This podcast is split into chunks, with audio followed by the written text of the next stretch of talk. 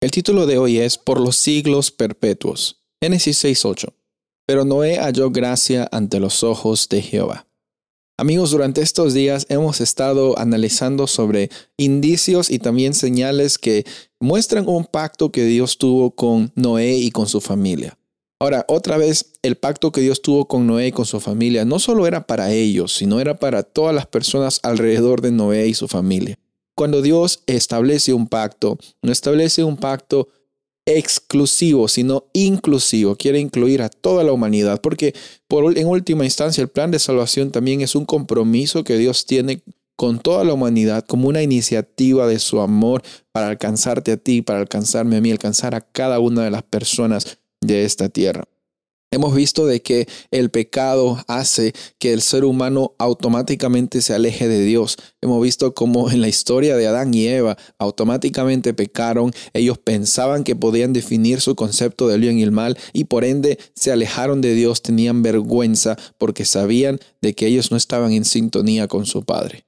De la misma forma vemos que esas consecuencias causan un espiral que se está aparentemente yendo fuera de control. Los, los, seres humanos querían definir sus conceptos del bien y el mal por sí mismos y por eso era que se alejaban, hacían maldades y trataban de llenar vacíos existenciales. Cosas que quizás también resuenan con la realidad que estamos viviendo ahora.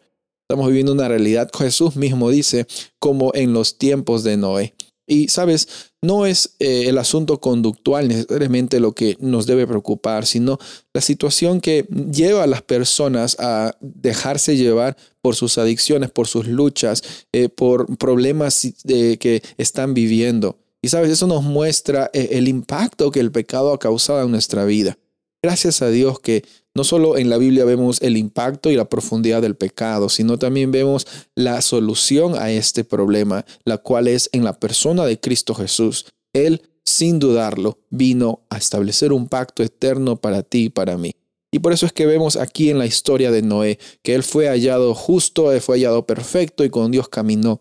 Hemos visto de que esa situación que él vivía, esa experiencia que él tenía, no era una experiencia de nunca tener errores en su vida, sino siempre aferrarse a pesar de los errores del Dios que establece el pacto.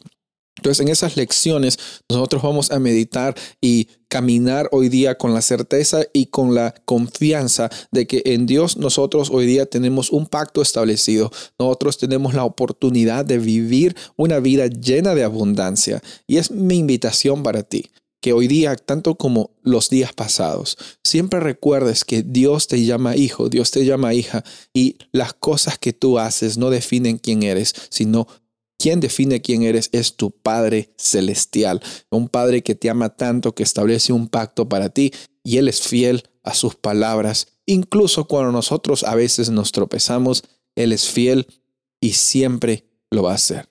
Soy el pastor Rubén Casabona y deseo que tengas un día bendecido.